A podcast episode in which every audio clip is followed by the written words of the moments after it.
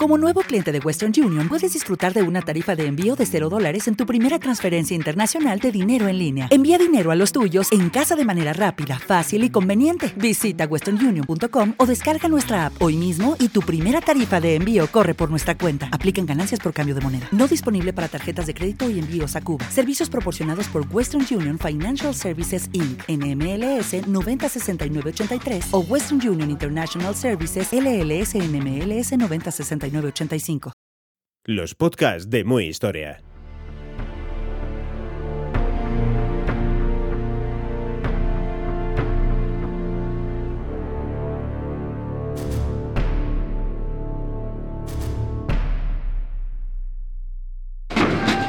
Estás escuchando Muy Historia. El eje del mal. Alemania, Italia y Japón a la conquista del mundo. Episodio 3. La contribución italiana al fracaso del fascismo. Los errores de Mussolini. Benito Mussolini tenía un sueño. Convertirse en un Augusto moderno y hacer renacer el poder del imperio romano. En un principio, Hitler lo admiraba, pero la admiración no era mutua. Parecían amigos, pero la realidad era muy distinta, al menos en 1934. Ese año, un comando nazi asesinó a un aliado de Mussolini, el canciller austriaco Engelbert Dollfuss, representante de la ideología católica conservadora.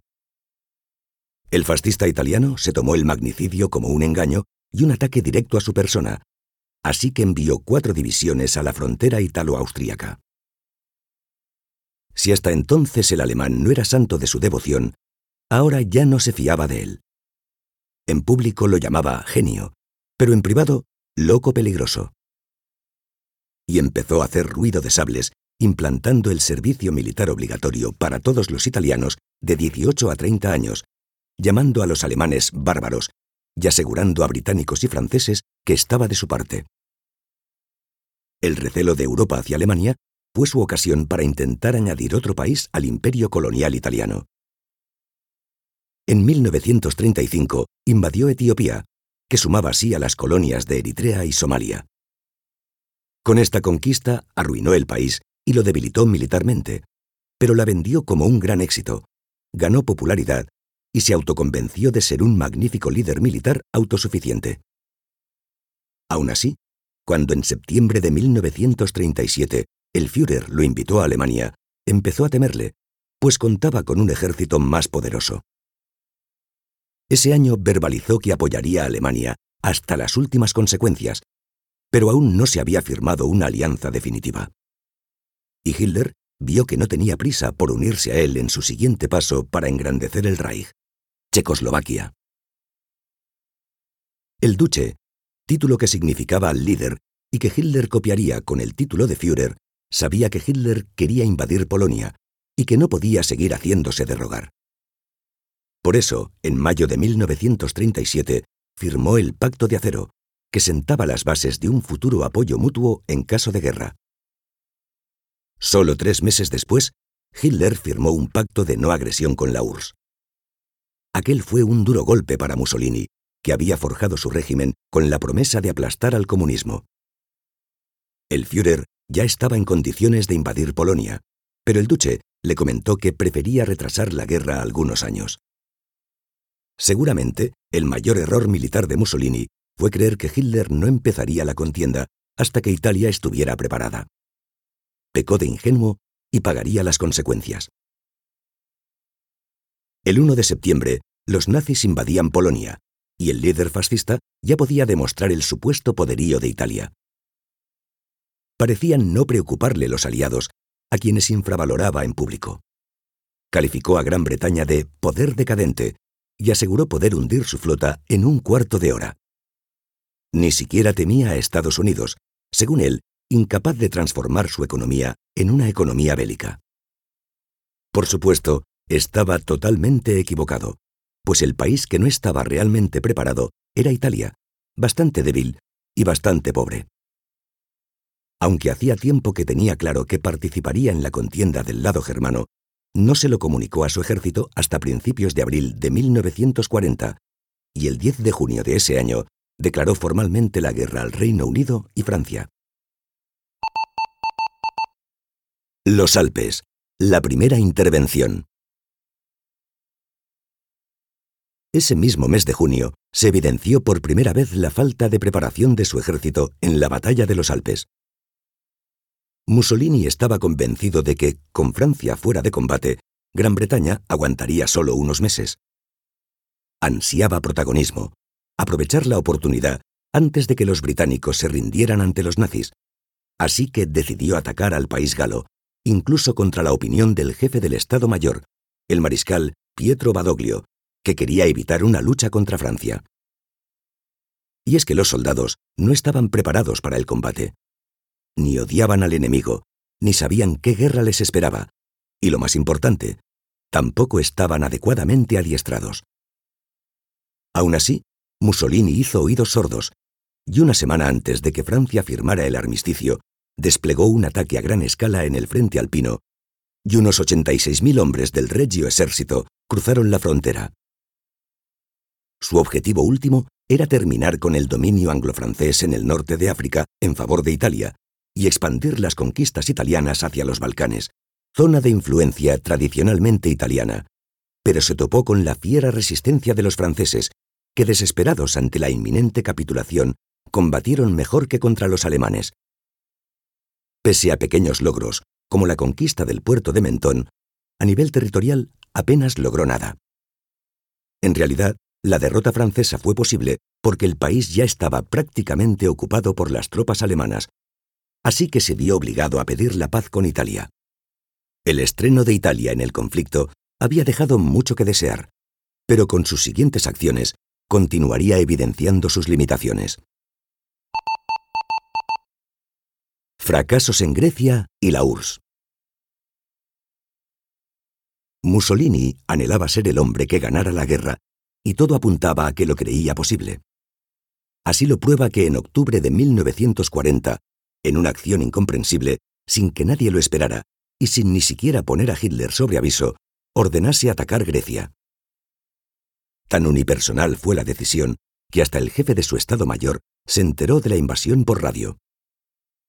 Con ella pretendía recuperar el honor perdido en los Alpes, reducir la presencia inglesa en el Mediterráneo y contrarrestar la influencia alemana en los Balcanes. Es evidente que infravaloró a las tropas helenas, que humillaron a las italianas, haciéndole retroceder hasta Albania en solo un mes. La batalla por el Mediterráneo contaba con dos actores principales, la Regia Marina, con potentes y modernas unidades de superficie y destacables submarinos, y la Royal Navy, con sus fuerzas divididas por todos los mares. Pese a todo, los británicos tomaron la iniciativa conscientes de sus ventajas. Conocían en parte los planes del eje. Contaban con muchas más reservas de combustible que los italianos, y sus buques tenían radar, especialmente importante en los combates nocturnos. Pero su mayor baza era que, a diferencia de los italianos, poseían aviación naval y suficiente coordinación con la aviación en tierra. En este contexto, en noviembre de 1940 atacaron de noche a la flota italiana anclada en la base de Tarento. Y a finales de marzo de 1941 lo hicieron de nuevo en otro enfrentamiento nocturno que marcaría un punto de inflexión. La batalla del Cabo Matapán, al sur de la península del Peloponeso. Bajo las órdenes del almirante Andrew Brownie Cunningham, la acción combinada de la aviación y de la Royal Navy dio la victoria a los británicos. La Marina italiana quedó seriamente dañada, y aún hoy se discuten las polémicas órdenes dadas por su líder, el almirante Angelo. Dicha tragedia naval fue de tal magnitud que supuso el fin de la hegemonía italiana en el Mediterráneo. Desde entonces se vería obligada a una actitud meramente defensiva, mientras la flota británica se convertía en dueña y señora del Mare Nostrum.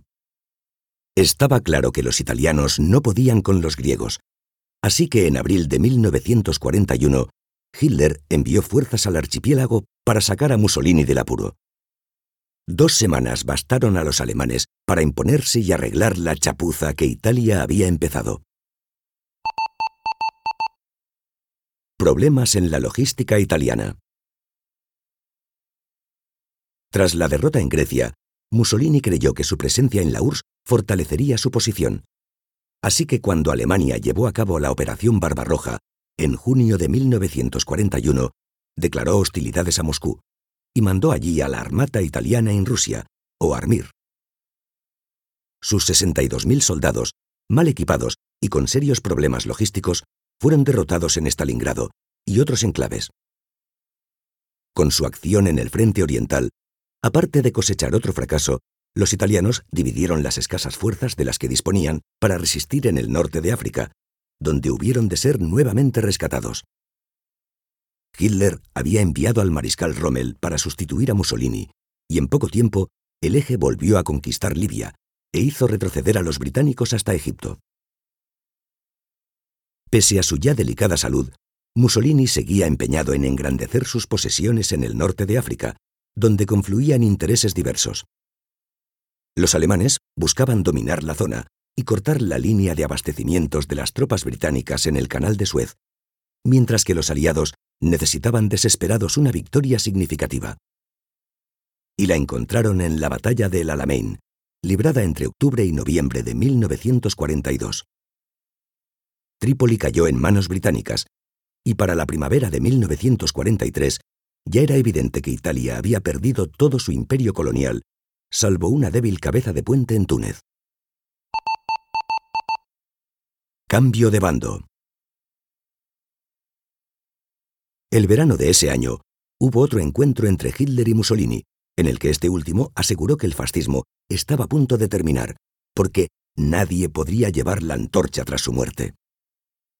Estar ya muy debilitado no le impidió mostrarse extrañamente tranquilo cuando el 10 de julio los aliados invadieron Sicilia. Probablemente fue él el más sorprendido cuando cayeron las primeras bombas sobre Roma. Con Italia en ruinas, en un intento de frenar la destrucción, el Gran Consejo Fascista acordó sustituir y arrestar a Mussolini. El 25 de julio, el rey Víctor Manuel III le comunicó que la guerra estaba perdida y que Badoglio sería nombrado primer ministro. Liberación de Italia. Fue él quien el 8 de septiembre firmó un armisticio. Sin embargo, lejos de acabarse, la guerra parecía empezar con la ocupación alemana de Italia. Los nazis controlaban la zona norte y central, y Badoglio, apoyado por los aliados y acuartelado en el sur, declaró la guerra a los alemanes. El hasta hacía poco todopoderoso Mussolini se había convertido en prisionero en su propio país. Sabía que su única esperanza era Hitler, quien lo liberó y creó para él, el 18 de septiembre de 1943, un Estado llamado República Socialista Italiana o República de Saló.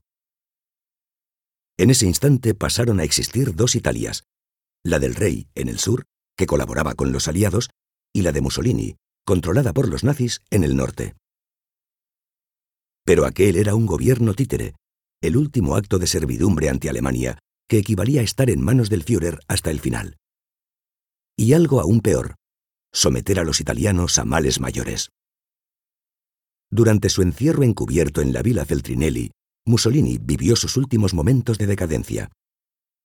Además de autoimponerse un semiayuno, dedicaba su tiempo a leer, escribir y estudiar en la biblioteca de la vila, padeciendo además de un fuerte insomnio y habiendo perdido incluso su conocido apetito sexual, renunciando a casi todas sus amantes, salvo a Clara Petacci, y unas pocas más. El recinto estaba vigilado por soldados alemanes y pequeños grupos de camisas negras italianos para dar la sensación de que aún jugaban un papel en la guerra. Pero Mussolini sabía que su momento había pasado. Los alemanes no tuvieron escrúpulos a la hora de invadir el país de sus antiguos aliados. Desconcertada por lo que ocurría, la población echó toda la culpa a Mussolini, y los partisanos lucharon por la liberación, tanto contra los alemanes como contra los leales al fascismo. Durante 18 meses, Italia estuvo sumida en una guerra civil. El 15 de febrero de 1944, los norteamericanos lanzarán casi 600 toneladas de explosivos sobre una antigua abadía de Monte Cassino, centro de operaciones de la defensa alemana. Por fin los aliados pudieron abrirse paso y avanzar hacia la capital. Tras el desembarco de Normandía, los nazis se batieron en retirada y Roma pasó a manos aliadas. Empezaba a olerse la victoria. Mussolini, escondido en el lago de Garda, era apenas una sombra de lo que había sido tras 20 años gobernando Italia. Mientras el 18 de abril de 1945 los aliados entraban en Polonia, él huía hacia Milán. Tenía esperanzas de cruzar la frontera austríaca, pero los partisanos lo encontraron y el 28 de abril fue ejecutado junto a su amante y tres ayudantes. 24 horas después, Hitler se suicidaba en Berlín. El duce había llevado a Italia una guerra en contra de su voluntad, enviando a cientos de miles de soldados a una muerte segura por unas ambiciones personales y un ego que le hacían verse como el heredero de la grandeza imperial romana. Has escuchado Muy Historia. Muchas gracias por escuchar los podcasts de Muy Historia. Te esperamos con más contenidos en muyhistoria.es.